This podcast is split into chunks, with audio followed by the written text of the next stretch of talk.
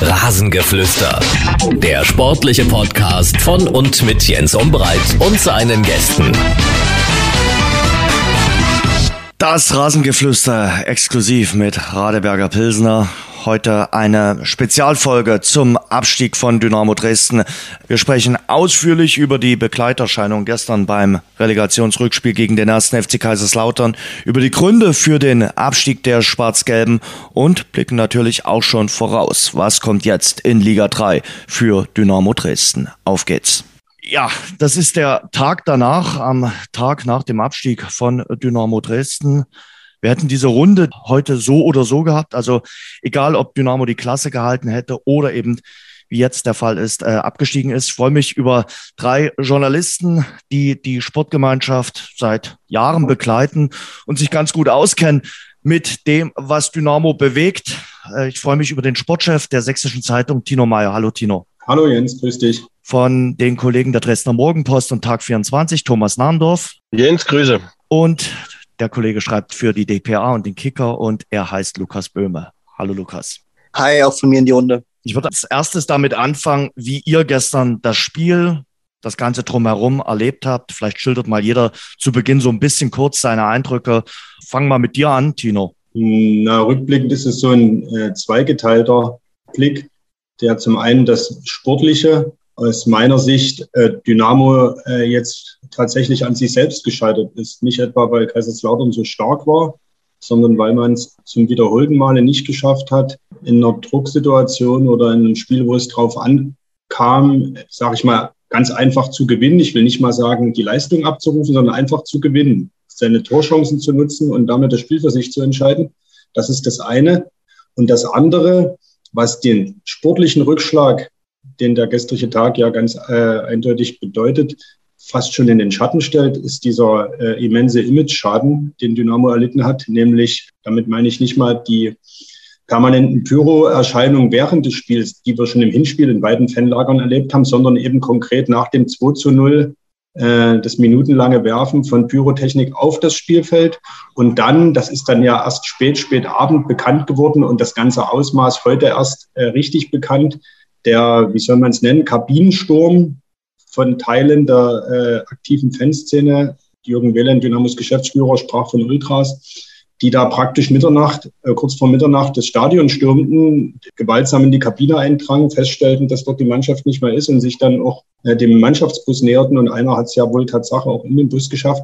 Also das sind äh, Tatsache beklemmende Eindrücke, die mich heute am Tag danach fast mehr beschäftigen als äh, die sportliche Konsequenz. Thomas, wie geht's dir äh, mit dem gestrigen Abend? Ja, da ist, äh, was Tino gesagt hat, im Grunde genommen gar nichts äh, groß hinzuzufügen. Nach dem 0 zu 1 hatte Dresden noch genügend Chancen, um den Ausgleich zu schießen oder sogar noch in der regulären Spielzeit das Spiel zu gewinnen. Gleich nach dem 0 zu 1 die Doppelchance von Taferner und Weihrauch, dann in vorletzter Minute das Riesenbrett von Flacho Dimos, die müssen ganz einfach rein. So ist man selber dran schuld. 19 Spiele in Folge ohne Sieg. Da ist man verdienter Absteiger. Und äh, diesen, diesen Kabinensturm haben wir vier ja quasi in Hirnnähe erlebt. Mhm. Ich habe immer noch den Kollegen aus Kaiserslautern im, im Blick, der ganz schnell den Knauf zugedreht hat und sich dann gegen die Tür gelehnt hat, dass die Leute nicht noch kurioserweise zu uns vielleicht reinkommen. Aber dass es solche Ausmaße annimmt, äh, das hatten wir ja gestern Abend äh, selbst nicht erwartet und heute, das, das ist schon brutal und das ist das, was äh, deutschlandweit durch die Agenturen geht, was jeder vermeldet. Und das waren 30 Leute, die Dynamo wieder einen Bärendienst erwiesen haben. Und ich gebe Tino recht, das überschattet das ganze Sportliche natürlich extremst. Lukas, was kannst du ergänzen? Eigentlich gar nicht mehr so viel, weil die beiden Kollegen das schon recht eindrucksvoll und ausführlich beschrieben haben. Ähm, was aber bei dem Spiel für mich auch noch hängen bleibt, jetzt mal, wenn man versucht, auf die, auf die beiden genannten Themen äh, nicht einzugehen, was schwer ist, aber ich würde es jetzt mal versuchen, damit ich auch noch was mhm. Konstruktives beitragen kann, ähm, ist der Fakt, dass ähm, ich mehrere Kollegen im Stadion hatte, die zum ersten Mal im Dresdner Stadion waren und ähm, die Stimmung während der, naja, ersten 80 Minuten, 85 Minuten ähm, als unfassbar gut empfunden haben von beiden Fanlagern. Wenn man, da muss man natürlich ähm, die ganze Pyrothematik ein bisschen ausblenden. Ein Stück weit gehört es vielleicht auch einfach dazu. Ich weiß nicht, ob man sich daran jetzt schon gewöhnt hat, gewöhnen muss vielleicht. Ähm, das sei mal dahingestellt. Aber es war ja, und ich glaube, da müsste es euch allen so gegangen sein, es war unfassbar laut, es war unfassbar stimmungsvoll. Ähm, und und was mir auch aufgefallen ist, auch eigentlich untypisch für Dynamo, man hat sich gar nicht so sehr an den gegnerischen Fans ähm, aufgerieben, hat gar nicht so sehr die, die Konfrontation mit denen gesucht, mit Fangesängen direkt gegen die, sondern man hat halt wirklich versucht, die Mannschaft extrem zu pushen, bis zu einem gewissen Zeitpunkt natürlich nur. Und das hat mich schon auch ähm, nochmal beeindruckt, wie sehr die Fans doch hinter der, der Mannschaft standen, zu der sie ja aufgrund von Corona eigentlich gar keine Bindung haben aufbauen können und ähm, trotz der langen Niederlagenserie, die auch angesprochen war, halt trotzdem versucht haben, da ihren Teil erst einmal beizutragen. Lukas, da hast du, da hast du vollkommen recht. Ich habe von Kollegen ähnliche Schilderungen bekommen. Ein Kollege, der nicht im Stadion war, der das am Fernsehen gestern Abend verfolgt hat, hat mir erzählt, er musste den Fernsehton Tatsache etwas leiser drehen, weil die Stimmung so unfassbar auch über das Fernsehen so, so, so stark wirkte, dass er da das Gefühl hatte, er müsse da mal etwas leiser drehen. Am Ende, ich meine, wir Journalisten neigen ja dazu, um alles in Zahlen auszudrücken, könnte man fast sagen, äh, 30.000 gegen 30. Ne? 30.000, die da äh, wirklich Dresden von seiner besten Seite, Dynamo von seiner besten Seite gezeigt haben und 30, die dann weit nach dem Spiel für den wahrscheinlich bleibenden Eindruck gesorgt haben. Lasst uns mal mit dem Thema auch beginnen. Äh, wir werden dann später natürlich auch nochmal über die Gründe äh, des Abstiegs sprechen. Wir werden auch schon vorausschauen, äh, wie geht's jetzt weiter mit Dynamo Dresden, was für Konsequenzen hat dieser Abstieg. Aber lasst uns zunächst mal über das Drumherum um die Ausschreitung kümmern. An Pyrotechnik können wir uns in diesen Tagen und Wochen äh, gewöhnen. Im Block kann man das sicherlich differenzierter bewerten, als wenn die Leuchtraketen vom Block äh, auf den Rasen fliegen. Und da gibt's dann, äh, ich glaube, auch keine Entschuldigung, da sind Spieler auf dem äh, grünen Rasen. Und wenn so eine Leuchtrakete den eigenen Spieler trifft, na, dann möchte ich den Fan mal sehen. Also was der dann als Erklärung findet. Und ähm, ja, wie man so austicken kann dann in der Nachspielzeit, das, das erklärt sich mir nicht. Also äh, schmeißt man beim äh, Mensch ärgere dich nicht Spiel, wenn man da verliert, auch dann jedes Mal das Spielbrett um und sagt, ich, ich spiele jetzt nicht mehr mit? Oder kann man nicht einfach mal fairer Verlierer sein? Es wäre im umgedrehten Falle, da waren sich selbst die Lauterer Kollegen sicher, genauso passiert. Ähm, und was da in den Köpfen vorgeht von manchen, das ist dann für mich schon dieser Krawalltourismus. Es drauf anlegen, auf irgendeine Situation warten und um dann zu eskalieren, um dann die Stärke zu zeigen in der Gruppe. Mhm. Einer alleine, der hätte doch gestern oder zwei alleine, die hätten noch gar nichts in diesem Vorraum, in diesem Foyer bewirken können oder auch äh, auf, den, auf den Tribünen nicht, sondern das ist diese Masse, die sich dann irgendwas vornimmt und äh, versucht, Theater zu machen. Wir haben das doch am Freitag in Kaiserslautern auch erlebt, auch wenn dort äh, niemand zu Schaden gekommen ist. Die Kaiserslautern-Fans haben die Busse der Dresdner blockiert und damit ja auch provoziert, dass die Dresdner dort schon ein bisschen austicken. Mhm. Und das ist, das ist die Masse und die, die sucht für mich einfach nur den einen Grund. Der, der Grund war dann das 0 zu 2. Dann ist alles eskaliert. Und äh, auf, auf Lauterer Seite wäre das mit Sicherheit nicht anders gekommen, hätte Kaiserslautern verloren. Es wäre nicht in dieser Summe vielleicht passiert, weil der Dresdner Fanblock dann schon doch etwas in der Übermacht war. Mhm. Aber passiert wäre trotzdem irgendwas. Und erklären, ich weiß nicht, ob man das erklären kann, äh, da müsste man die Leute selbst fragen, was ihre was ihre Beweggründe sind, so draufzuhauen. Wahrscheinlich wirklich nur, um zu polarisieren, um zu zeigen, hier, wir sind wer und ohne uns geht's nicht. Ich denke, wer äh, Pyrotechnik auf andere Menschen, äh, respektive auf die eigene Mannschaft wirft, ich glaube, der ist am Fußball nicht interessiert und der kann auch genau. Fan, Fan dieser Mannschaft sein. Also das Pyrothema ist ein ganz, ganz vielschichtiges. Aber wer äh, Pyrotechnik auf andere Menschen wirft und dann noch auf die, die dir äh, vorgeblich unterstützt, nämlich den eigenen Verein. Das ist für mich nicht nachvollziehbar, aber die einzige Erklärung auf die Schnelle, die ich mir da immer geben kann, ist, okay, die sind nicht am Fußball interessiert. Es geht hier gar nicht um Dynamo oder um Klassenerhalt oder Das müssen andere Beweggründe sein. War ja bei Kaiserslautern ähnlich. Äh, die, da gab es ja auch erstmal äh, Leuchtraketen aus dem Lauterer Block in den Dresdner Block. Und äh, zum Freitag, Thomas hat es gerade schon äh, erwähnt, da muss man wirklich auch sagen, da haben sich die Dresdner Fans bei der Abreise, die wirklich sich sehr lange hingezogen hat, äh, vorbildlich benommen. Das muss man auch mal sagen, äh, die da echt hingehalten wurden. Und das waren Fußballfans. Es wird mit Sicherheit wird, wird einer oder zwei von Freitag dabei gewesen sein gestern. Aber da blieb's ruhig und äh, gebe ich Tilo recht, den ist der Fußball völlig egal, den ist der Verein egal.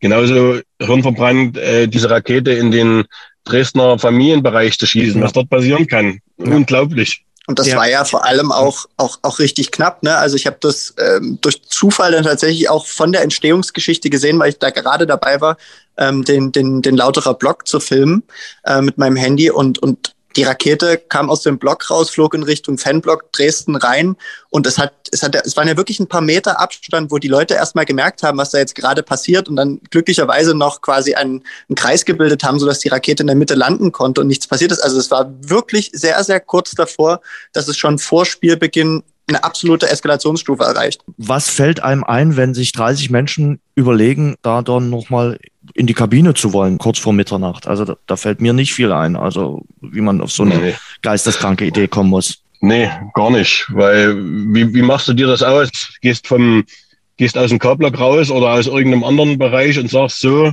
jetzt warten wir mal, bis hier vorne jemand raus will und dann stürmen wir die ganze Bude. Das ist einfach nur idiotisch. Rational überhaupt nicht zu erklären und mit, mit Verstand gleich gar nicht. Auf jeden Fall wird das Ganze Konsequenzen haben. Der DFB-Kontrollausschuss äh, ermittelt. Natürlich vorwiegend wegen der Vorfälle, die da im Stadion rund um das Spiel da passiert sind. Und eine, eine ne saftige Geldstrafe wird es mal wieder geben äh, für Dynamo Dresden. Und ja, in der dritten Liga ist äh, das Geld, glaube ich, nicht ganz so fett da wie zum Beispiel in Liga 2.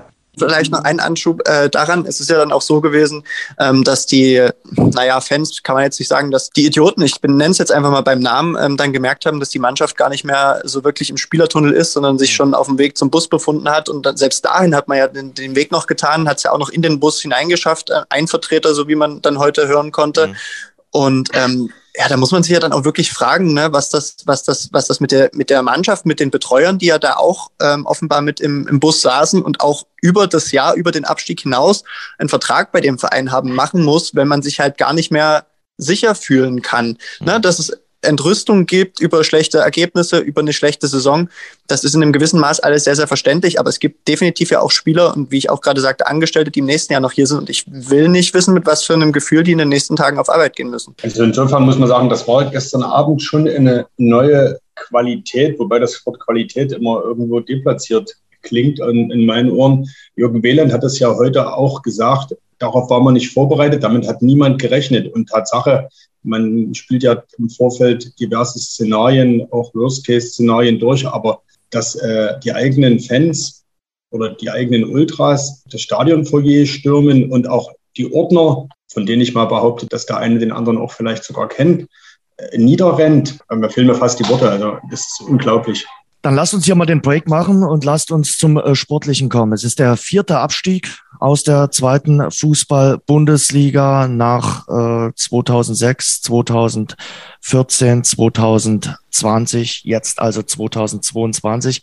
Ich würde es mal so titulieren, nach dem, was wir alles in der Rückrunde gesehen haben, Tino, ein Abstieg mit Ansage. Ja, also ich habe das oft genug auch äh, bei mir im, im Blatt in der Sächsischen Zeitung geschrieben. Ich habe bis zuletzt geglaubt, dass irgendwann es diesen, diesen Knackpunkt, diesen Schalter, von dem die Spieler immer reden, dieser Knoten, der platzen muss, dass das irgendwann äh, passiert. Und ich war bis gestern Abend auch irgendwo doch positiv gestimmt. Und die erste Halbzeit hat mir da, fand ich, auch recht gegeben, dass Dynamo das irgendwie schaffen wird. Aber wenn man am Ende zurückblickt, 19 Spiele, da reden wir nicht mehr über Nuancen oder Zufall oder Pech. Das ist dann einfach eine klare Qualitätsfrage. Und auf diesem Weg das muss man oder kann man jetzt, glaube ich, in so einer ersten schnellen Analyse auch sagen, es sind ein paar äh, gravierende Fehler gemacht worden und ich will an der Stelle den einen oder aus meiner Sicht den größten ansprechen.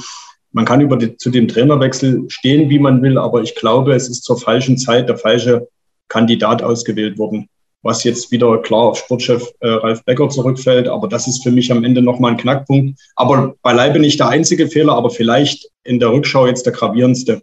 Das ist definitiv äh, so. Das ist wahrscheinlich der größte Fehler gewesen. Er war der falsche Mann zum falschen Zeitpunkt äh, hier von den zwölf Spielen kein einziges äh, gewonnen. Ähm, er ist schon mit einem kleinen Rucksack aus Ferja hier nach äh, Dresden gekommen. Auch dort lief es zuletzt dann nicht gut. Und er hat die Mannschaft einfach in den letzten Wochen und Monaten nicht gepackt, äh, hat versucht, auch die Situation immer ja, so ein bisschen schön zu reden, mit Durchhalteparolen äh, die Menschen bei Laune zu halten. Seine Mission, Thomas, ist misslungen. Ja, das auf alle Fälle. Und ziemlich krachend, würde ich sagen. Wir hatten uns vor ein, zwei Wochen vor der Relegation, als Dirk Schuster Trainer wurde in Kaiserslautern, vor der Pressekonferenz uns ja unterhalten. Und da haben wir uns so nach den Prozenten, wie, wie hoch die Prozentzahl ist, ob es Dresden schaffen könnte. Und da hatte ich gesagt, vor Dirk Schuster 70-30 für Dresden und mit Dirk Schuster 50-50. Und das für mich war die Relegation äh, eine Trainer, wirklich war eine Trainerentscheidung. Mhm. Ich kannte Dirk Schuster aus der Auerzeit. Ich weiß, wie er auftritt. Ich weiß, wie er eine Mannschaft einstellt. Und äh, ich habe gesehen, wie äh, Guarino Capretti aufgetreten ist und eine Mannschaft eingestellt hat. Und das sind die Unterschiede. Und äh, ohne Dirk Schuster hätte der erste FC Kaiserslautern womöglich diese Relegation nicht gewonnen. Und äh, das muss man dann halt auch äh, Ralf Becker ankreiden, äh, auch wenn es vielleicht dann viele als, als Aktionismus hingestellt hätten. Aber am Abend dieses 0 zu 1 gegen Aue hätte man im Nachhinein nochmal reagieren müssen und sagen, für diese zwei Spiele, da kannst du taktisch, technisch sowieso nicht viel ändern, aber du musst jemanden an die Seitenlinie stellen, der die Mannschaft packt der sie äh, motivieren kann und der sie von, von der Mentalität her einstellen kann. Mhm. Das konnte Dirk Schuster. Kaiserslautern hat spielerisch keineswegs überzeugt in den 180 Minuten, aber sie waren mental voll auf der Höhe. Und das war Dynamo nicht. Und deshalb hätte man wirklich nach, nach der Aue-Niederlage nochmal sagen können, egal wer, wir müssen jetzt jemanden holen. Und wenn es Ralf Becker selber gemacht hätte, der die Mannschaft vom Mentalen her packt und sagt, hier, das ist eure Chance, die müsst ihr nutzen. Und es ging ja nicht mehr so ums Taktische und ums Spielerische, sondern rein nur um den Kopf. Und er hat für Kaiserslautern gesprochen, ganz eindeutig. Ich würde mal sagen, äh, die Mannschaft hat doch so ein bisschen äh, gespielt, also Dynamo, wie ihr Trainer aufgetreten ist. Also eins ist ja, mal vorweg, äh, Guarino Capretti ist ein sehr angenehmer Zeitgenosse, uns immer ja. sehr freundlich gegenübergetreten. Das eine hat mit dem anderen äh, nichts äh, zu tun. Und ähm, Lukas, wir haben ja auch immer mal geredet und gesprochen. Und ich glaube schon, dass es in den letzten Wochen immer mal, naja, so leichte ja, Gerüchte gab, ob man nochmal handelt auf der entsprechenden Position. Aber Ralf Becker war eben von seinem Gurino Capretti, und da sage ich wirklich von seinem Gurino Capretti, komplett überzeugt.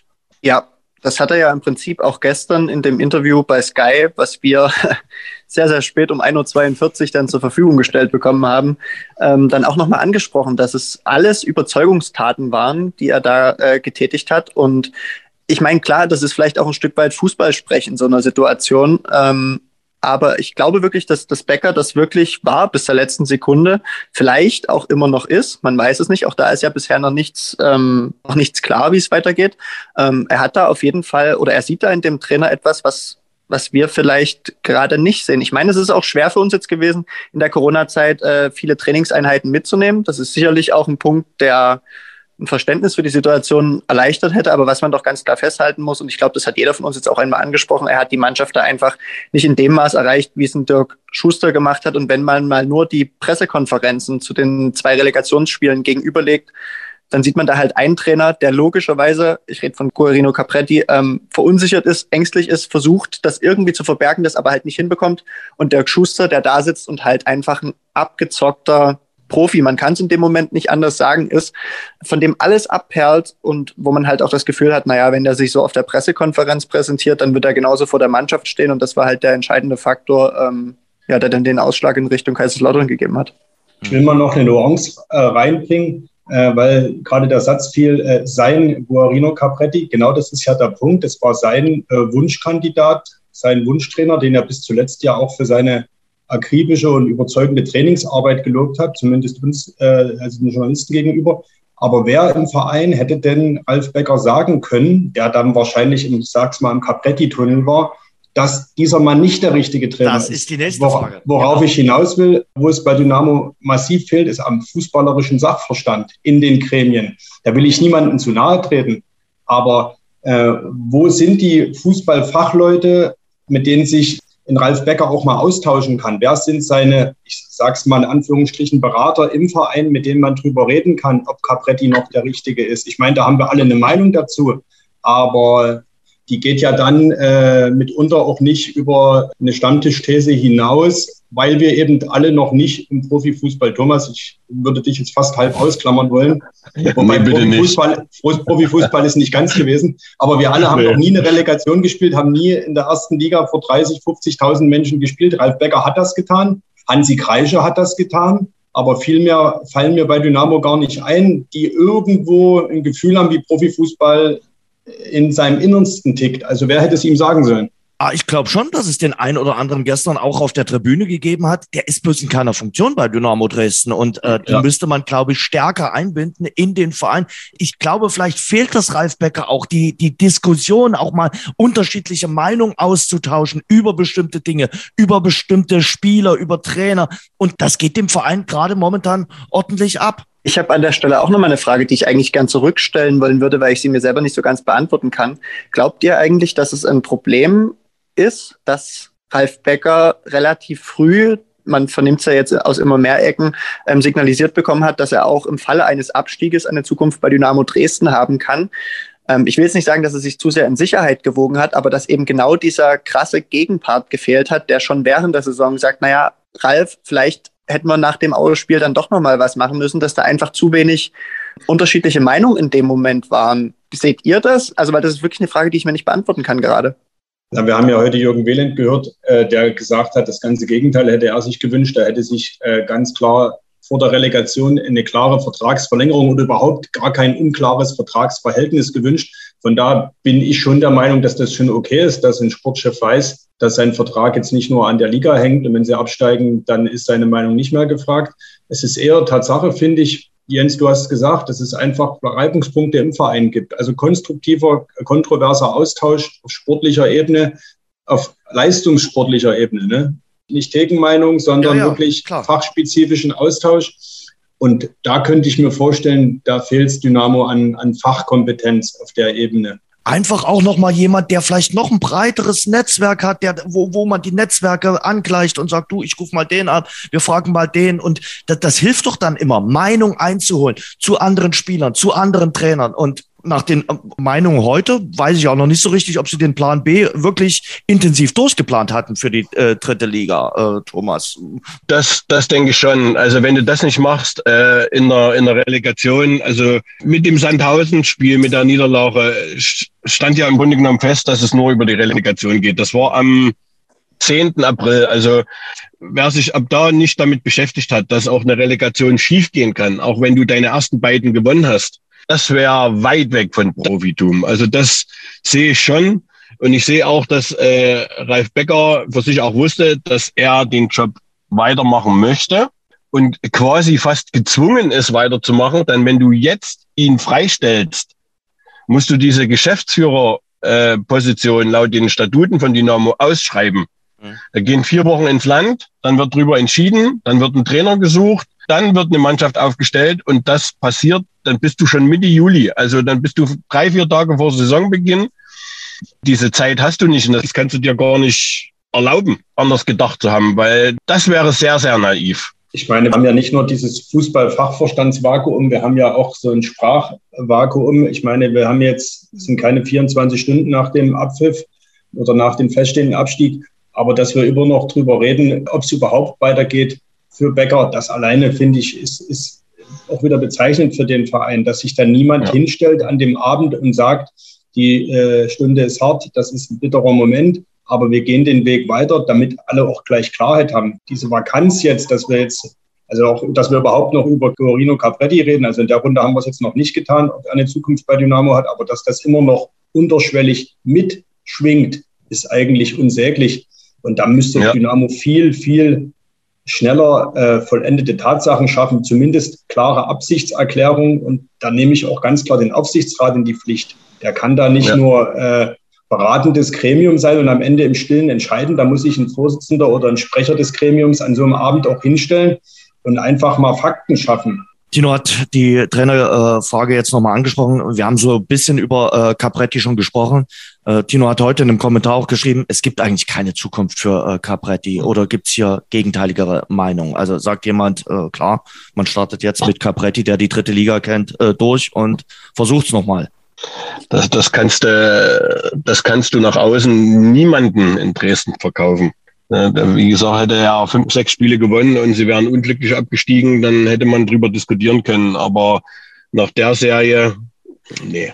Aber das da ist auch bei den sportlich Verantwortlichen jetzt durchgedrungen, weil ich hatte immer manchmal den Eindruck, die leben so in der Blase und denken so ein bisschen heile Welt. Ja, das, das mag vielleicht sein, aber ich bin auch, selbst wenn sie es geschafft hätten, bin ich der Meinung, dass die Nummer mit einem neuen Trainer in die neue Saison gegangen wäre. Ja. Da erinnere ich mich immer an die Nummer Paco 2013. Lukas, du willst was sagen? Das war ja genau dasselbe, dasselbe Thema. Er schafft die Relegation. Ich, wie viele Spieler waren es dann? Ich glaube drei oder so. Ja, äh, waren auf jeden Fall ja. wenig. Ja, genau. Und dann ist er weg. So, das, dasselbe Problem hätte man mit Capretti in der zweiten Liga auf jeden Fall gehabt. In der dritten Liga kann es natürlich auch passieren nach einem Umbruch.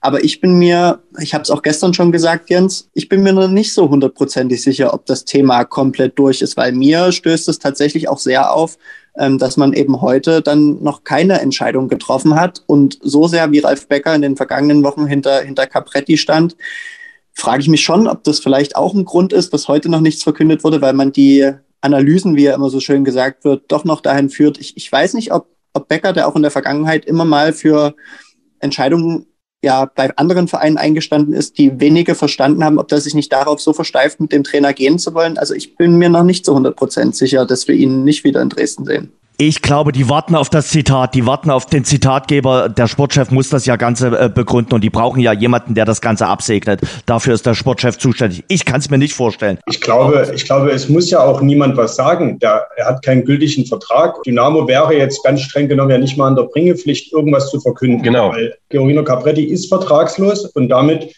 ist er seit, ich weiß nicht, wie, wie der Vertrag genau ge, äh, geschrieben ist, mit äh, Stunde des Abstiegs oder zum 30.06 ist er nicht mehr bei Dynamo angestellt. Ich glaube, das muss man, müsste man jetzt nicht kommunizieren, aber ich bin bei euch eine klare Aussage, in welche Richtung auch immer, hätte auf jeden Fall geholfen. Ich bin aber klar der Meinung, wenn man mit Capretti weitermacht, hat er nur eine Chance, wenn überhaupt, dass er, da kann er schon, muss er schon in der Vorbereitung ja gewinnen.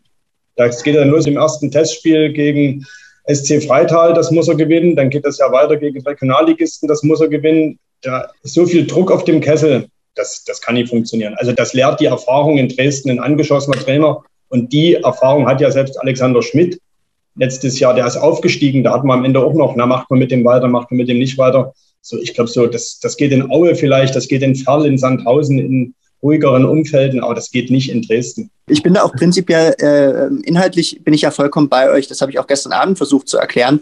Aber ähm, wir haben es heute auch im, bei uns im Blatt geschrieben, dass das Becker ein, ein Angebotsvertrag sogar eins, was er sich so gewünscht hat, also eine nachgebesserte Vorlage quasi nochmal bekommen hat. Und die hat er ja heute auch nicht unterschrieben. Und es wäre halt genau dieses Signal gewesen, heute zu unterschreiben und dann zu sagen, es ist so und so. Wir müssen jetzt klar im Detail vielleicht noch Dinge prüfen, überprüfen, analysieren, aber oder zumindest eine Wasserstandsmeldung abzugeben. Vielleicht noch nicht mal die, dieses, dieses dieses unsägliche Bild von der Unterschrift dann immer zu posten, aber einfach zu sagen, es geht zusammen weiter. Wir müssen jetzt aber schauen, an welchen Stellschrauben wir noch drehen müssen. Und eine klare Absage ähm, hätte das Umfeld zumindest einmal beruhigt, weil wenn man durch die sozialen Medien schaut, da stellt man sich schon noch die Frage, geht, geht man mit dem jetzt weiter oder nicht? Und ich glaube, einfach ein bisschen mehr Klarheit hätte auch dem Umfeld heute gut getan. Das wollte ich nur damit zum Ausdruck bringen. Ja, aber ich sage, wenn du mit Capretti weitermachst, gehst du mit einem Rucksack in die, in die Saison, die kein Mensch braucht man muss immer bedenken, dass die erste Halbserie äh, in der kommenden Saison von Mitte Juli bis Mitte November geht. Also dass bis dahin in den 19 Spielen schon sehr viel passieren kann. Und das ist ein Rucksack, der ist zu schwer. Selbst als Capretti, ich persönlich als Capretti würde mir den nie auf den Rücken binden. Weil der kann nur verlieren. Dann gehen die ersten beiden Spiele schief, weil du vielleicht anfängst bei, bei einem euphorisierten Aufsteiger wie Rot-Weiß Essen und dann fährst du von mir aus äh, am zweiten Spieltag nach Mannheim und du stehst mit null Punkten da. Und schon hast du die Diskussion wieder. Das brauchst du in der, in der Neustartphase überhaupt nicht. Über eine äh, Personalie, Tino, äh, haben wir noch gar nicht gesprochen. Über den Kaderplaner Christian Walter. Auch der wird in den sozialen Netzwerken jetzt neben Becker und Capretti scharf kritisiert. Ich bekomme ja äh, regelmäßig von einem Leser eine Mail seit Jahren und das äh, scheint jetzt nicht der beste Freund von Christian Walter zu sein. Also äh, dessen Entlassung oder dessen, dass man dass sich Dynamo von äh, Christian Walter trennt, das fordert äh, der Leser schon seit wirklich seit Jahren. Das waren noch tiefer Ralf Minge Zeiten. Ich meine, wir sind zwar nah dran, aber die ganzen Interna bekommt man dann ja doch nicht mit. Von da fehlt mir jetzt insofern der Einblick, jetzt genau die Verantwortung äh, zuzuschreiben. Wie viel Anteil hat Christian Walter wirklich? Und vielleicht hat er ja auch Vorschläge gebracht, die dann Ralf Minge nicht umsetzen wollte oder auch Ralf Becker nicht umsetzen wollte. Schwierig.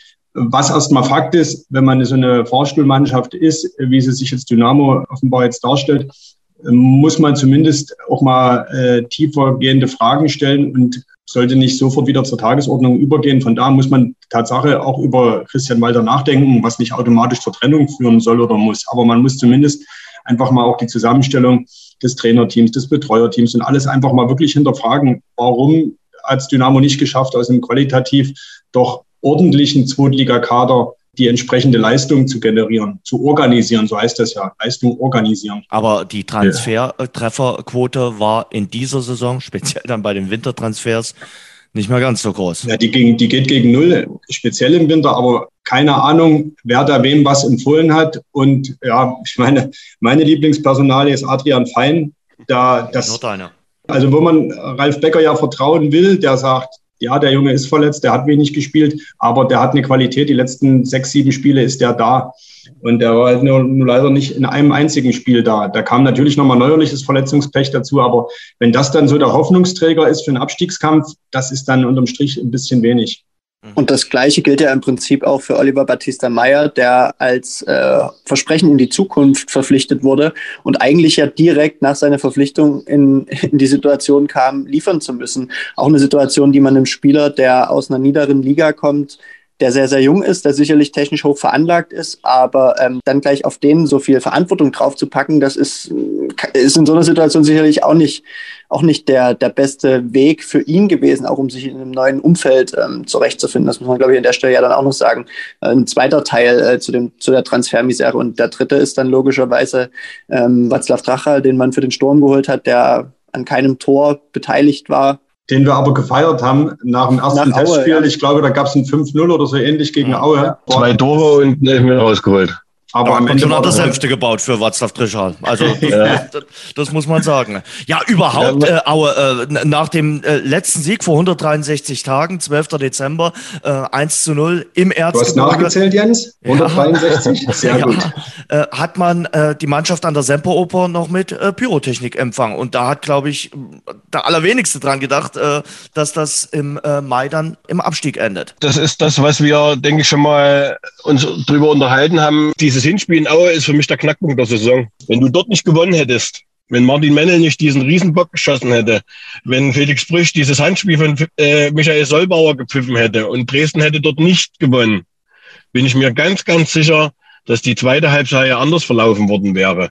Da wäre nämlich schon dieses, dieses hergeschenkte, mentalitätslose Spiel in Ingolstadt nicht zustande gekommen.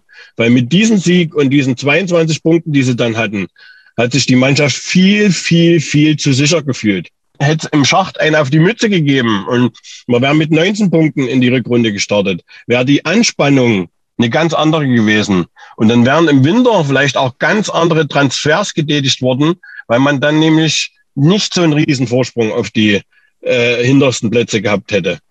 Und dieses Aue-Spiel, dieses glückliche, glückliche 1 zu 0, was man übermäßig gefeiert hat, was sie gerne dürfen, aber sie haben danach die Konzentration aufs Wesentliche verloren, weil sie sich zu sicher gefühlt haben. Das ist meine Meinung. Wenn ihr bitte mal notieren würdet, die Kollegen Martin Mennel und Felix Brüch sind am Abstieg der Sportgemeinschaft äh, okay. schuld. ja, Tino, wie wird man äh, das Phlegma der Fahrstuhlmannschaft los? Man ist mittlerweile, Jürgen Wieland hat es ja heute selbst gesagt, so ein bisschen die Fahrstuhlmannschaft, die zwischen zweiten und dritten Stock hin und her fährt. Ich, ich glaube, das hat äh, vor allen Dingen, ist vor allen Dingen eine strukturelle Frage, weil es Tatsache ja immer wieder gelingen kann, aufzusteigen. Das haben die, das hat ja der Begriff Fahrstuhlmannschaft auch irgendwo inne. Und dass man durchaus auch, wie dann im ersten Jahr unter Uwe Neuhaus, auch mal Fünfter dieser zweiten Liga werden kann, wenn die Mannschaft gut zusammenpasst, der Trainer gut ist. Aber um dauerhaft erfolgreich zu sein, und da will ich erst mal sagen, dauerhaft erfolgreich für Dynamo muss heißen, wir sind ein sicherer Zweitligist. Also Abstiegskampf spielen wir gar nicht mehr da müssen sich einfach strukturelle Sachen einfach auch verbessern. Da sind wir wieder beim Thema Fußballkompetenz, Sachverstand im Verein. Da sind wir dann ganz schnell auch beim Einfluss oder dem Binnenverhältnis zwischen aktiver Fanszene, Schrägstrich Ultras mit der Vereinsführung.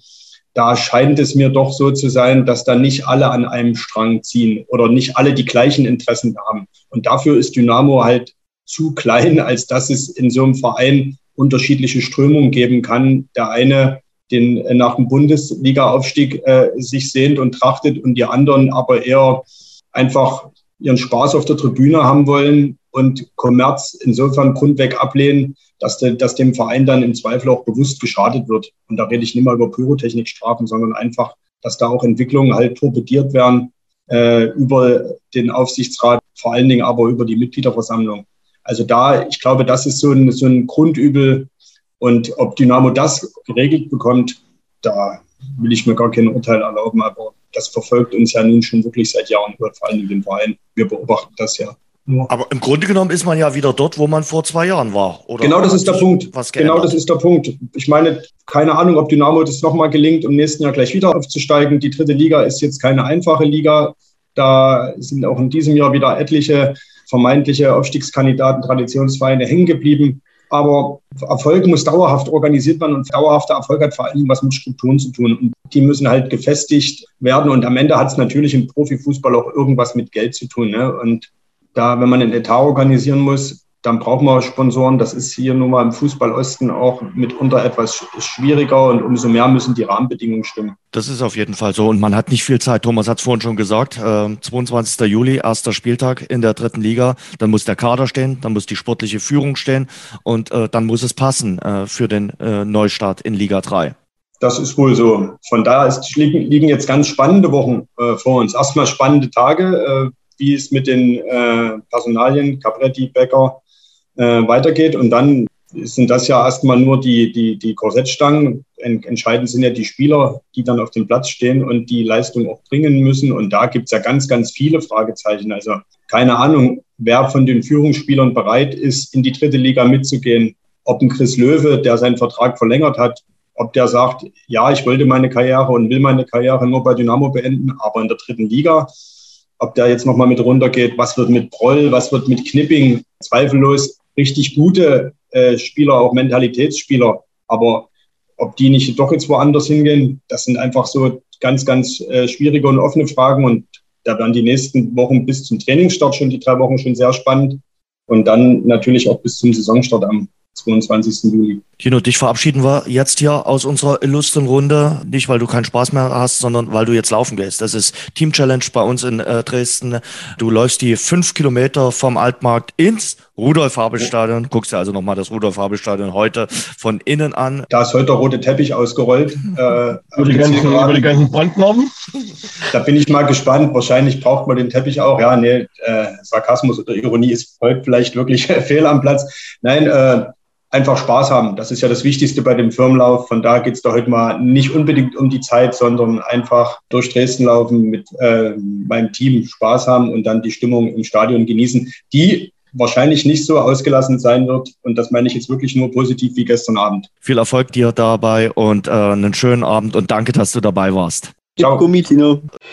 Finden Sie jetzt heraus, wie großartig ein alkoholfreies Pilsner schmecken kann. Neu. Radeberger alkoholfrei. Hopfig frisch im Geschmack. Mit echtem Kalister Aroma Hopfen. Radeberger alkoholfrei. Jetzt probieren. So, und wir machen mit Lukas und äh, Thomas weiter. Wir haben viele Hörerfragen bekommen. Wir werden nicht alle beantworten können, aber ein paar will ich trotzdem äh, natürlich stellen. Erste Frage von der Herr Knipser. Lukas, warum geht es rund um Dynamo Dresden nie ohne Gewalt? Ich glaube, wenn man das so einfach beantworten könnte, dann wäre der Verein ein ganzes Stück weiter, weil sich die Probleme dann hätten in der Vergangenheit lösen lassen irgendwie. Also ich glaube, wir haben ja vorhin auch schon mal ein bisschen, bisschen darüber gesprochen. Ähm, Thomas hat das auch gesagt, dass es dann irgendwas bei den Leuten im Kopf aussetzt, man einen Weg sucht, Dinge zu kanalisieren und ähm, es dann immer wieder auch in, in solche Szenen aus, ja, ausartet. Ich muss, ich muss es so ehrlich sagen, ich habe keine Ahnung, warum Dynamo Dresden nur mit solchen Ausschreitungen geht, weil auf der anderen Seite, das muss man ja auch wieder sagen, ähm, haben auch gestern die Kollegen auf der Tribüne gesagt, das ist Wahnsinn, wie die Leute ihre Mannschaft hier mhm. voranpreschen, aber dann gibt's halt immer auch wieder die Kehrseite der Medaille. Ich mag mich nicht so richtig damit abfinden, dass man, dass man beides irgendwie hinnehmen soll, aber ich sehe ehrlich gesagt auch nicht, wie man das verbessern kann.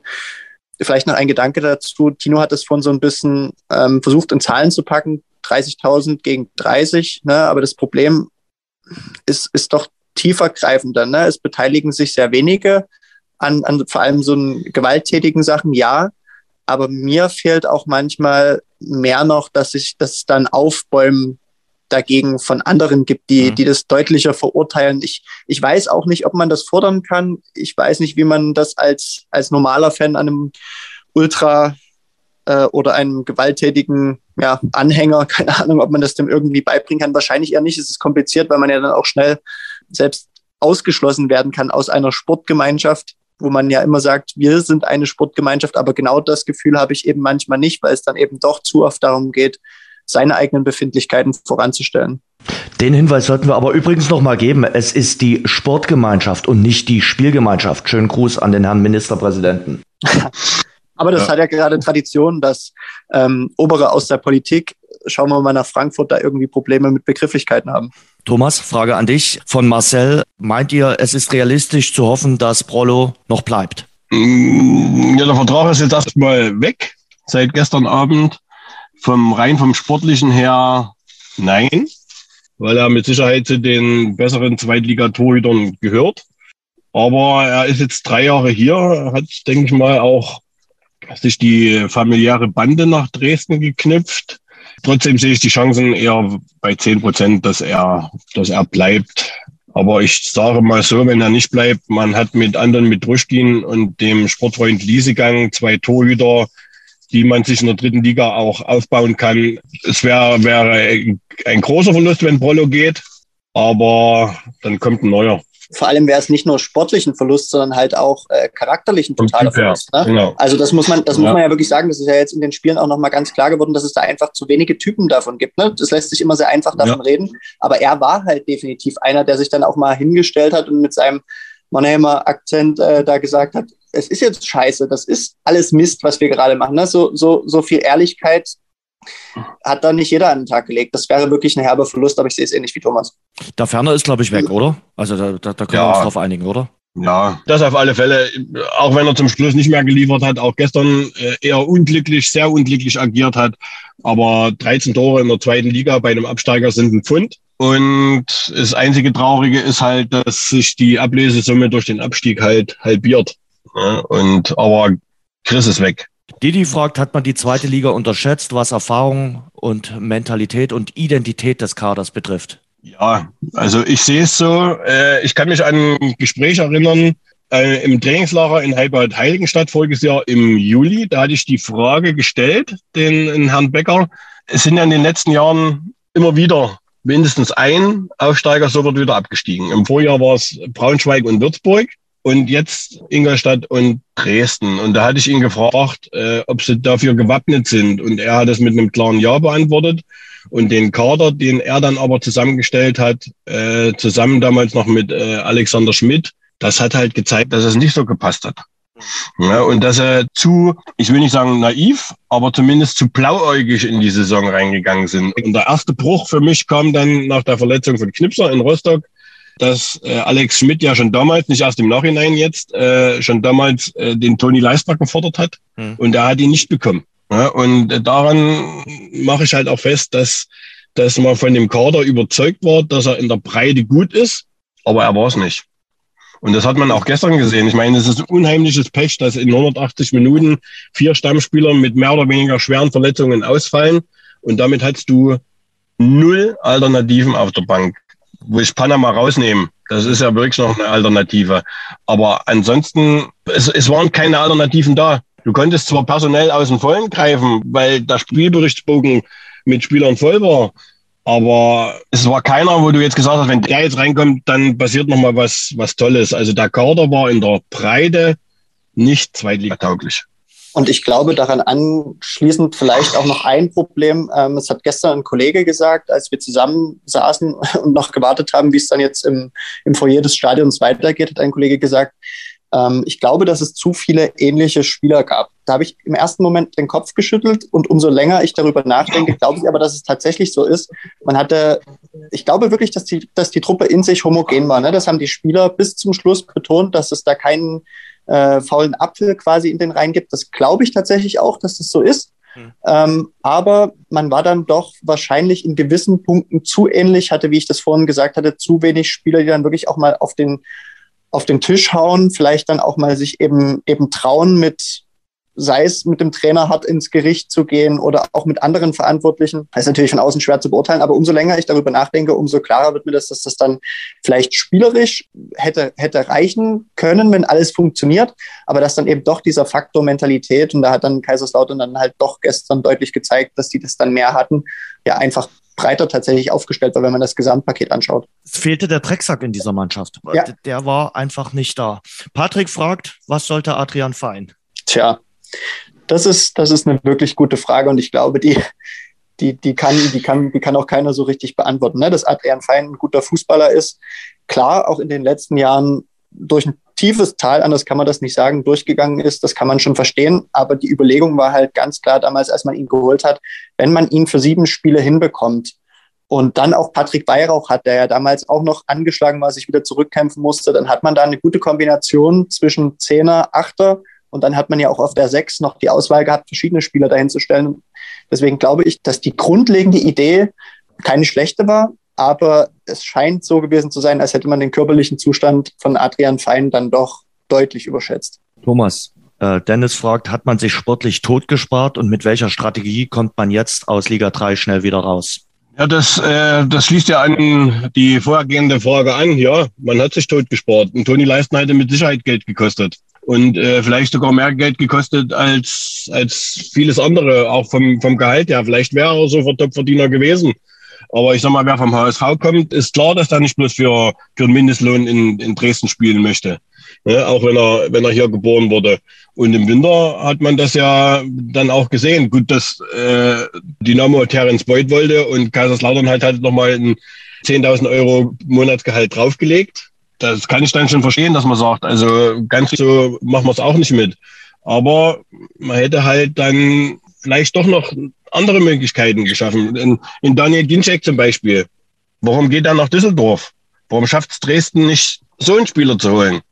Ne? Und äh, bedient sich in, in Tschechien mit einer Laie, was mit Sicherheit finanziell günstiger ist, aber er hat ja sportlich nichts auf die Beine gebracht. Bei einem Daniel Ginczek wäre ich mir da nicht so sicher gewesen. Der hätte vielleicht seine Tore hier gemacht. Man hat sich tot gespart und äh, das zweite zur dritten Liga war jetzt. Mit welcher Strategie man schnell wieder aus der dritten Liga rauskommt. Natürlich in Richtung äh, zweite Liga, nicht so wie Würzburg in Richtung Regionalliga. Mit einer Strategie, dass du versuchst, zwei, drei Leute zu halten. Mhm. Also für mich wäre zum Beispiel äh, nicht nur, weil wir befreundet sind und beide aus dem Vogtland stammen. Äh, Chris wäre für mich ein Eckpfeiler in der neuen Mannschaft. Ne, weil er war gestern auch mit Abstand der beste Dresdner, der auch gezeigt hat, dass er will. Und dann halt noch drei, vier Erfahrene holen. Ich werfe jetzt, mögen mich viele steinigen, aber ich werfe jetzt mal den, den Namen Stefan Kutschke in den ja. Raum. Er ist frei, in, äh, den will Ingolstadt nicht mehr. Er ist Dresdner. Dann hast du sofort wieder eine Identifikationsfigur. Dann kommt Basti vielleicht irgendwann mal wieder auf die Beine. Mhm. Und dann musst du um die Leute rum drei, vier eigene Nachwuchsleute, wie Phil Harris zum Beispiel, der in Ulm die ganze Saison über gute Leistungen gezeigt hat, installieren und diese Mischung finden aus äh, Spielern, die aus der Region kommen, die wissen, was Dynamo bedeutet und äh, jungen Spielern, die Dresden, klingt auch blöd, vielleicht als Sprungbrett sehen und sich hier äh, sofort integrieren. Also eine Mischung aus drei, vier über 30-Jährigen und gestandenen Leuten und äh, einer Vielzahl von jungen Talenten, die es aber auch wirklich drauf haben. Da kommt die Frage von Elaktivo genau richtig. Ausbildungsverein, Sinn und Unsinn. Es ist wohl dieser Anspruch, der uns in den Abstieg geführt hat. Mit Talent kann man keine Klasse halten. Lukas? Ah, würde ich nicht zu 100 Prozent unterschreiben. Vielleicht nochmal ganz kurz einen Gedanken zurück äh, zu zwei Personalien, die Thomas genannt hat, ähm, die mir auch sofort in den Sinn gekommen sind. Äh, Basti Mai hat es ja gestern auch im Interview vorm Spiel gesagt, dass er sich erhofft, in Dresden bleiben zu können der ist hier in Dresden geboren, der ist hier aufgewachsen, der hat, glaube ich, auch in der Aufstiegssaison nochmal noch mal eine, eine ganz krasse Bindung zu seiner Heimatstadt aufgebaut. Ich glaube, Dem geht der Abstieg auch richtig nah. Das kannst du. Absolut, wissen. absolut. Den, den muss man irgendwie da behalten, den muss man irgendwie fit bekommen. Da muss er selber sicherlich sich auch ein ganzes Stück drehen, weil das hat man auch in der Saison gemerkt.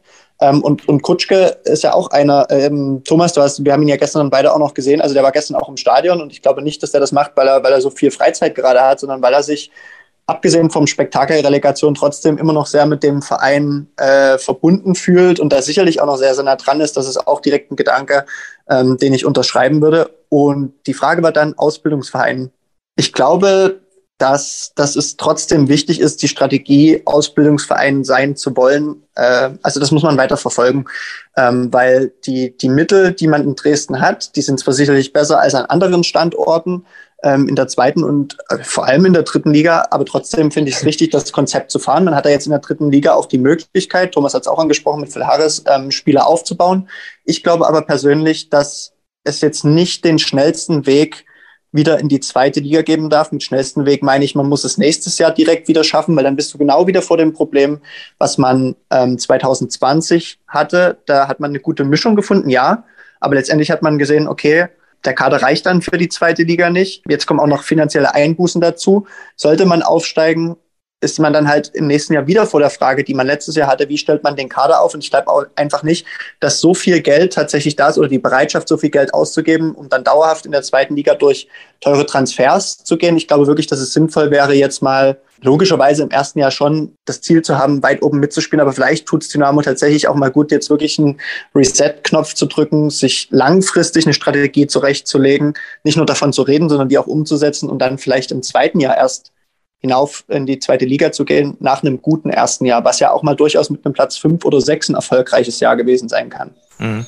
Stichwort äh, Nachwuchs. Äh, Markus fragt, wann wird endlich der Nachwuchs in der ersten Männermannschaft berücksichtigt? Braucht Dynamo dafür wieder eine zweite Mannschaft? Ralf Becker hat neulich vor zwei, drei Wochen in einer kleinen Presserunde ein bisschen was zum Nachwuchs gesagt. Äh, beide äh, Nachwuchsmannschaften, die beiden wichtigsten, die U17 und die U19, haben ja die Klasse in der Bundesliga gehalten. Das ist für den Verein ganz, ganz wichtig. Aber man braucht natürlich so den Unterbau. Und man merkt jetzt gerade im deutschen Fußball, nicht nur bei Dynamo, dass vielen Mannschaften die diese zweiten Mannschaften gerade fehlen, wo sich äh, Spieler herankämpfen können, wenn sie verletzt gewesen sind oder wo man junge Spieler an die erste Mannschaft heranführen kann. Ich glaube, äh, Ralf Becker denkt da auch drüber nach, wenn er denn hier am Amt bleiben kann, äh, irgendwann mal wieder an eine zweite Mannschaft. Thomas? ist für mich äh, sehr, sehr wichtig, weil du hast schon angesprochen, äh, die Spieler, die verletzt sind, die werden ins kalte Wasser geworfen. Äh, Kevin Ehlers ist doch das beste Beispiel. Monatelang verletzt, kaum trainiert und er musste gleich wieder spielen. Und hätte er eine U23, die von mir aus Oberliga oder Regionalliga spielt, dann kann er sich auf einem höheren Niveau rantesten. Dresden hat jetzt immer mal versucht, Testspiele einzuschieben. Das ist dann aber wieder versandet. Das waren, glaube ich, eins oder zwei jetzt in der Rückrunde. Aber wenn du regelmäßig in deinem Rhythmus bist, und kommst aus einer Verletzung raus oder aus einer Formkrise, dann ganz einfach äh, ist eine zweite Mannschaft auf höherem Niveau das Beste, was einem passieren kann. Und da habe ich alle Vereine, die das eingestellt haben. Also es, es ist ja nicht nur in Dresden so. Es ist ja im Grunde genommen fehlt ja in, in Aue, Zwickau, Chemnitz überall fehlen ja diese U23-Mannschaften. Und das ist ein, ein riesen, riesengroßer Fehler für mich gewesen. Und wenn ich noch was sagen kann zu, zu möglichen Transfers, ich würde das auch gut finden, dass man in der Saison 22, 23 nicht nur zwei Spieler mit dem Namen Löwe, sondern auch zwei Spieler mit dem Namen Mai im Kader haben könnte. Denn äh, Lars und Sebastian zusammen in der Abwehr, das könnte ich mir zum Beispiel sehr, sehr gut vorstellen. Hm. Ist bloß die Frage, ob er äh, jetzt wirklich tatsächlich äh, die in die dritte Liga äh, ab. Ja, aber wenn man ehrlich ist, ja, er hat bei einem Aufsteiger gespielt. Ja. In Bremen ist das Niveau nochmal deutlich höher, aber er war dort lange kein Stammspieler. Ja, und dann muss man vielleicht auch mal die, die, den Schritt zurück machen, um dann wieder zwei Schritte nach vorne zu gehen. So sieht's aus. Die Frage stelle ich an uns alle äh, drei. Welche Trainer kommen denn für euch in Frage, beziehungsweise wen wünscht ihr euch? Oh, ja. das ist schwer. Jens, fang mal du an. Ja, ja ich, ich habe äh, irgendwie keine Affinität für Rückholaktionen, aber es ist, glaube ich, bekannt, dass ich Uwe Neuhaus wirklich sehr, sehr gut fand. Äh, ein Trainer, den man aus meiner Sicht hier viel zu schnell äh, entlassen hat nach der ersten Krise. Wirklich, dem man äh, da wirklich zu wenig Zeit gelassen hat. Auch da hat die Kaderplanung überhaupt nicht gestimmt. Das muss man einfach mal so sagen. Uwe Neuhaus ist für mich ein brillanter Trainer, der den Osten gut kennt und äh, der es mit Dynamo Dresden geschafft hat. Das Einzige, was mir so ein bisschen äh, nicht so äh, schmeckt, ist natürlich das Thema, der war schon mal hier, so Rückholaktion, finde finde ich nicht immer prickelnd, weil die oft nicht äh, funktionieren. Und wenn ich ne, noch einen Wunsch hätte, ich hätte halt ganz gerne jemanden, der so ein bisschen auch den Stallgeruch hat. Also der sich hier äh, auskennt im Osten. Das ist, glaube ich, nicht ganz äh, von Nachteil. Der Sportchef Ralf Becker, der ist jetzt kein Ossi und äh, da hilft es, glaube ich, wenn irgendeiner äh, aus der Führungsetage so ein bisschen ja die Ostmentalität hat. Die hat jetzt Neuhaus nicht, aber der hat nun lange in Berlin, in Dresden gearbeitet und kennt sich damit auch hier aus. Ja, aber bei Uwe Neuhaus, äh, er hat mal vor vielen Jahren zu mir gesagt, äh, er ist nicht nachtragend, aber er vergisst auch nichts. Definitiv. Deshalb, das wird er nicht machen. Er wird es nicht machen. Und deshalb glaube ich, da. Es ging ja nur nach Wünsch. Es, es ging ja, ja nach Wünsche Wünsch. dürfen wir äußern. So, du, also du äußerst ja auch Weihnachtswünsche und kriegst es dann ja, nicht immer geschenkt, Kollege Nahndorf. Das ist richtig, das ist richtig. Vor allen Dingen nicht von meiner Frau. Wünsche. Also du, du sprichst von Steigeruch da fällt mir als derzeit arbeitsloser Trainer äh, nur Uwe Rösler genau. ein. Ne? Und ein anderer Name, der mir seit 14 Tagen durch den Kopf geistert, ist halt wirklich Marco Antwerpen. Ja, ich meine, er wird immer entlassen, wenn er Erfolg hat. Hat aber einen ganz schwierigen Ruf, höre ich immer wieder. Hat einen ganz, hat ganz, einen ganz aber äh, ich habe äh, auf Instagram mal die Spieler von Kaiserslautern verfolgt, als er gehen musste. Mhm. Also er muss zumindest einen Top-Draht zu seiner Mannschaft gehabt haben. Mhm. Ne? Aber ich sag mal, wenn du in, mit Braunschweig aufsteigst und dann rausfliegst und mit Kaiserslautern Dritter wirst und rausfliegst, dann muss irgendwas nicht stimmen. Ja. Aber er hat Kaiserslautern von, von ganz unten nach oben in der dritten Liga geführt. Und einen, den ich auch Dynamo Dresden zutrauen würde, da kommt wieder, kommt wieder meine alte Auer Vergangenheit durch, ist Daniel Meyer. Hm aber zurzeit ja, U19-Trainer bei RB. Und, RB ist natürlich. Oh. Und daher, aber ja. er war schon mal im Gespräch, ja. als äh, Christian Fjell gehen musste. Da war er sogar ziemlich weit vorn. Aber ob Daniel halt äh, dritte Liga möchte, das äh, wage ich auch zu bezweifeln. Aber das ist einer, dem ich zumindest zutrauen würde, weil er in Aue mit sehr wenig sehr viel gemacht hat. So, das waren jetzt drei ich, Kandidaten vom Kollegen Narndorf. Der Kollege Böhme hat noch keinen Kandidaten in die Runde geschmissen. Das kommt jetzt. Du hast einen genannt, oder? Wie will ich weiß, ist ja auch wurscht. Ja, nee, bei Größer gehe ich auch über einen. Also das, das ist, äh, den hätte ich jetzt auch nennen können. Ich habe einen genannt. Äh, Thomas hat gleich gesagt, okay, ich nehme gleich mal drei. Gut, was ja. kommt jetzt von dir? Nee, ich, ich glaube, dass, dass Rösler deswegen, oder sagen wir so, Rösler würde, glaube ich, nicht funktionieren, wenn, wenn Ralf Becker bleibt. Ich glaube, da will er einfach jemanden jemanden frischeren haben. Mhm. Und dann ist ja die entscheidende Frage, ob man jemanden will, der eine Mannschaft so richtig anzündet, ne? also der über die Emotionsschiene kommt, dann ist Antwerpen sicherlich ein Gedanke, ja. Oder will man jemanden haben, der eher ruhig und besonnen in dem, in dem Umfeld auch agiert, aber trotzdem in seinen Aussagen klarer ist als, als äh, Rino Capretti das war. Und ich habe keine Ahnung, ob es in irgendeiner Art und Weise realistisch ist, aber wen ich total gut finde, ist Frank Kramer. Okay der zuletzt bei der Arminia in Bielefeld tätig war. Genau, weil der ist auch, der ist auch schon ganz gut rumgekommen. Der hat sich äh, ja als, als äh, Trainer der, der U-Mannschaften, der hat die U18, U19, U20 Deutschlands trainiert. Das heißt, er hat nachgewiesen, dass er mit jungen Spielern umgehen kann. Hm. Ne, ist bei RB Salzburg in der Nachwuchsabteilung gewesen. Das heißt, da, da kann man auch von ausgehen, dass der, dass der taktisch was mitbringt. Ich habe nicht den Ansatz, äh, eine Ahnung, ob das realistisch ist, aber mir würde ein, ein sehr ruhiger, unaufgeregter Trainer, der trotzdem ein gutes Maß zwischen, zwischen Taktik und ähm, ja, Spielerkumpel finden kann, das würde mir gut gefallen und ich glaube, da könnte er einer sein. Wir haben noch äh, zwei Fragen. Äh, Pepe fragt, ist es überhaupt möglich, in 58 Tagen Sportchef, Trainer und eine funktionierende Mannschaft aufzubauen? Thomas? Schwer, aber es ist durchaus machbar. Das Problem ist halt dieses Jahr wirklich diese komische WM in Katar, dass du diese Vorrunde in viereinhalb Monaten durchziehst. Du musst super starten, um dieses Jahr erfolgreich zu sein. Und da ist es Grundvoraussetzung, dass du dich schnell findest, dass du äh, sofort harmonierst. Also du hast keine Zeit. Du hast keine Zeit, äh, äh, aus den ersten zehn Spielen zehn Punkte zu holen und dann durchzustarten, sondern es muss vom 22. Juli muss diese Mannschaft zu 100 Prozent da sein, weil sie halt nur bis November Zeit hat, die, die Punkte zu holen. Und das, das sehe ich für alle Mannschaften als Problem, aber für Mannschaften im Neuaufbau äh, wird das diese Saison nochmal schwerer. Es kann funktionieren, das hat Dresden vor zwei Jahren gezeigt, aber es ist natürlich sehr, sehr schwer. Ja, der Unterschied äh, im Vergleich vor zwei Jahren war, vor zwei Jahren konntest du schon alles auf die, auf die dritte Liga dann auslegen, konntest dafür planen. Das hatte sich ja abgezeichnet. Ja. Jetzt hast du erst seit gestern feststehend, dass du in der dritten Liga spielst. Alle anderen äh, Drittligisten, mit Ausnahme des Siegers aus dem Duell Oldenburg gegen BFC Dynamo, können schon längst planen oder haben die Planung ja. schon längst laufen. Auch die beiden Absteiger, Ingolstadt und Aue.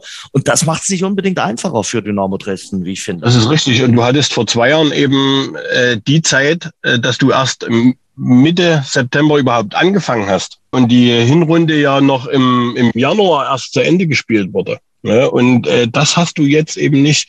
Damals kam Ralf Becker am 1. Juli und der hatte Zeit bis zum 10., 11. September, sich diese Mannschaft zusammenzustellen. Diese Zeit hast du jetzt nicht, weil du in drei Wochen schon wieder mit Training anfängst. Weil du in, in zwei Monaten ist der erste Spieler schon wieder rum. Und das ist ein, ein Zeitkonstrukt, was für einen Neuaufbau hinderlich sein kann, es sei denn, du beweist dasselbe glückliche Händchen, was du vor zwei Jahren hattest. Sandro stellt eine sehr interessante Frage und über die habe ich wirklich in den letzten Wochen immer wieder nachgedacht. Warum war es trotz der Niederlagenserie und schwachen Rückrunde so ruhig in Dresden? Wieso gab es so wenig Kritik von den Medien? Wieso kam vom Aufsichtsrat so wenig Rückmeldung? Müssen wir uns teilweise an die eigene Nase auch äh, fassen? Es war schon recht ruhig, oder? Was meint ihr? Ich denke schon, dass wir das vielleicht ein Stück weit machen müssen. Ich glaube, das kann man auch damit begründen, dass wir ähnlich wie die Fans nur ja. eine bedingte Möglichkeit hatten, die Mannschaft so richtig kennenzulernen. Ne, wenn sich dann, wenn sich dann ein Chris Löwe äh, hinstellt und sagt, die Mannschaft ist sehr intakt, dann glaubt man ihm das logischerweise. Ich, wie gesagt, ich habe es auch vorhin nicht in Abrede gestellt, aber so richtig, so richtig nah dran waren wir aufgrund dieser ganzen Corona-Geschichte nicht. Also das ist vielleicht der Punkt, den wir uns ankreiden lassen müssen. Ähm, was sich der Aufsichtsrat ankreiden lassen muss, ist ich glaube, dass da einfach zu lange diese Hoffnung ähm, daran gehangen war, dass man halt Spiele immer so knapp verloren hat. Mhm. In der Rückrunde ja sogar noch seltener verloren hat als in der Hinrunde, wenn ich wenn ich es richtig im Kopf habe, dass man un viel unentschieden gespielt hat und wenn man verloren hat, zumeist mit einem Tor verloren hat und gesagt hat, ja irgendwann muss ja dieser Wendepunkt, den Tino auch ganz am Anfang des Gesprächs angesprochen hat, sich vor Augen geführt hat und gesagt hat, ja irgendwann kommt es, irgendwann kommt es, irgendwann kommt es.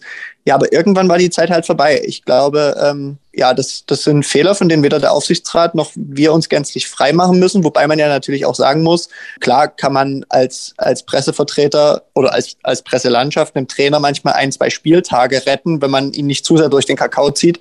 Äh, man kann ihn auch ein bisschen stark reden dabei. Aber letztendlich ähm, hätte Dynamo das auf anderem Wege regeln müssen und nicht in erster Linie über uns. Ich glaube, das steht mal außer Frage. Da gebe ich Lukas recht. Und äh, vielleicht haben wir uns auch genau von dieser äh, Machart gerade nach dem Trainerwechsel blenden lassen, dass äh, gesagt wurde, in diesen ersten vier Spielen gegen Bremen, Nürnberg, Schalke, da holst du sowieso nichts. Es kommt ab dem Tag Sandhausen kommt's an, dann musst du deine Punkte holen. Und du hast in den Spielen gerade in Bremen und äh, in Nürnberg gesehen, dass eine spielerische Weiterentwicklung urplötzlich da war. Und dann hast du geglaubt, na ja, wenn die Weiterentwicklung gegen die Top-Teams da ist, dann spielen sie die Teams auf Augenhöhe an die Wand. Und ich denke mal, dass, dass wir uns davon auch ein bisschen haben blenden lassen und gesagt haben, jetzt haust du mal nicht drauf, wenn du gegen Schalke verlierst, was völlig normal ist. Äh, oder dass du ein, ein 1 zu 1 in Nürnberg, was du 4-1 am Ende gewinnen musst, äh, noch als, als Erfolg verkaufst, weil du sagst, sie haben ordentlich gespielt, sie haben sich ordentlich präsentiert und sie haben dort einen Punkt geholt.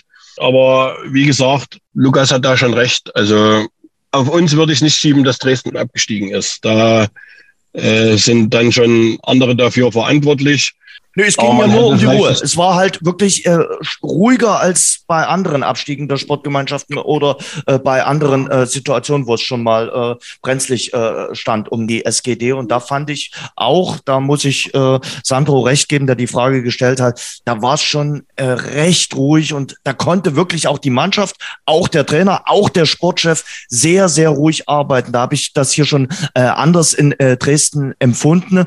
Und ich muss dir und euch auch recht geben, geben. Na klar ist es schwierig, eine Bindung zu der Mannschaft aufzubauen, ja. wenn man äh, keine Mixzone hat, wenn man wenig Kontakt zu der Mannschaft hat. Da spielt da sicherlich auch noch Corona mit rein.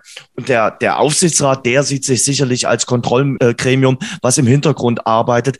Aber klar, auch da hätte es gut getan, sicherlich, wenn im April oder Mai mal jemand, äh, der Aufsichtsratschef oder der Sprecher, sagt, äh, wie Sie das Ganze gerade sehen und äh, mal eine Positionierung geben oder mal eine kleine Presserunde machen. Ich glaube, das tut dann auch immer äh, ganz gut, da mal auszueruieren, wie da die Gefühlslage ist und äh, wie da gedacht wird. Man muss ja an der Stelle vielleicht auch nochmal ganz klar sagen äh, oder das vielleicht nochmal erklären, wenn wir davon reden, dass wir keine Mixzone haben. Es war jetzt in der gesamten Corona-Zeit so, dass wir dankenswerterweise von der Presseabteilung von Dynamo nach den Spielen ähm, Stimmen von Spielern äh, zugesandt bekommen haben. Ne? Aber das muss man an der Stelle auch nochmal ganz klar sagen.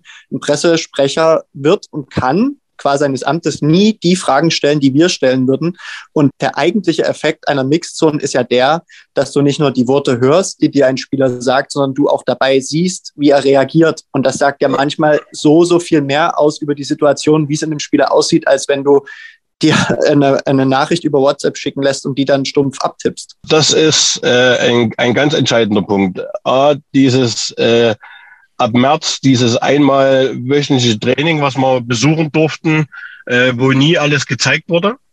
Äh, sonst ist man regelmäßig zwei, dreimal beim Training und das mit der Mixzone ist ein, ist ein ganz, ganz entscheidender Punkt, weil, wie Lukas schon sagt, äh, du siehst die Emotionen des Spielers. Ja, und äh, es war am Freitag in Kaiserslautern im Grunde genommen das erste Mal in dieser Saison, dass wir in die Mixzone gehen durften. Und dort hast du die Spieler eben selber fragen können. Du warst nicht darauf angewiesen. Äh, wir haben immer eine Minute, eine Minute 30 sind die, sind die Schnipsel lang gewesen, die wir zugeschickt bekommen haben. Damit konnten wir arbeiten. Damit konnten wir unsere Ausgaben füllen. Aber du hast nie gewusst, oder, oder gemerkt, wie ist die Mannschaft wirklich drauf? Wie hält sie wirklich zusammen? Und das siehst du halt nur, wenn du nach dem Training oder nach dem Spiel direkt einem Spieler in die Augen schauen kannst.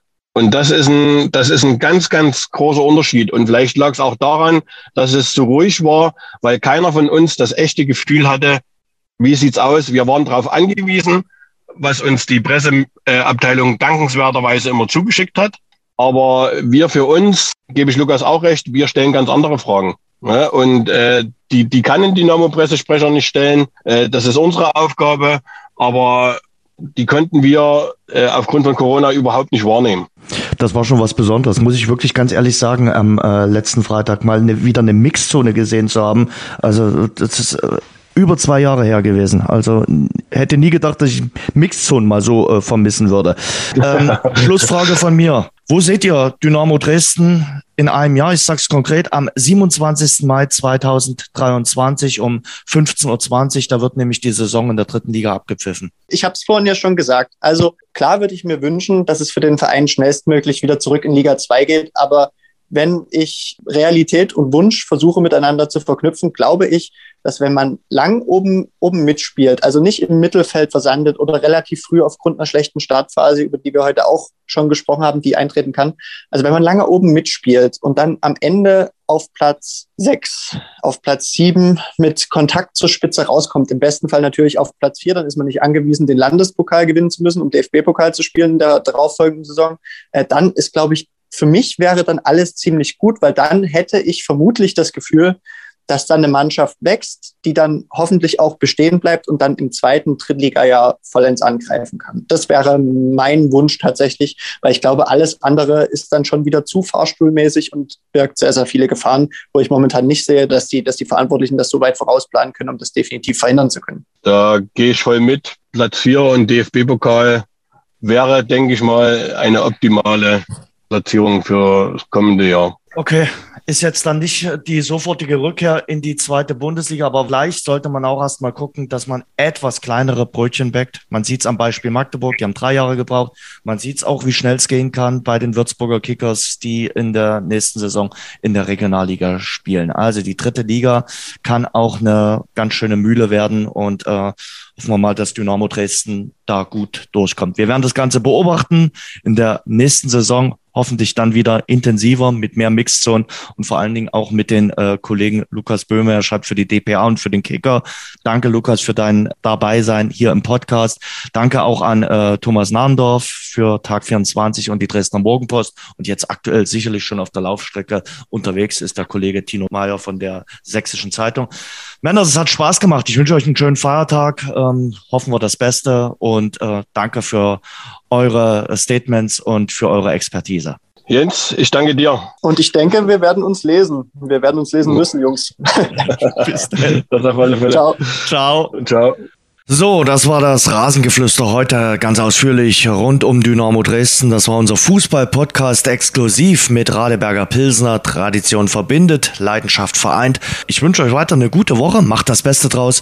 Eine Ausgabe wird's noch geben vor der Sommerpause. Bis dahin. Das war das Rasengeflüster. Danke fürs Hören. Und denkt dran, abonniert uns bei Spotify, Apple Podcast, Audio Now und überall dort, wo es gute Podcasts gibt. Mehr Infos, mehr Hintergründe im Netz auf rasengeflüster.de.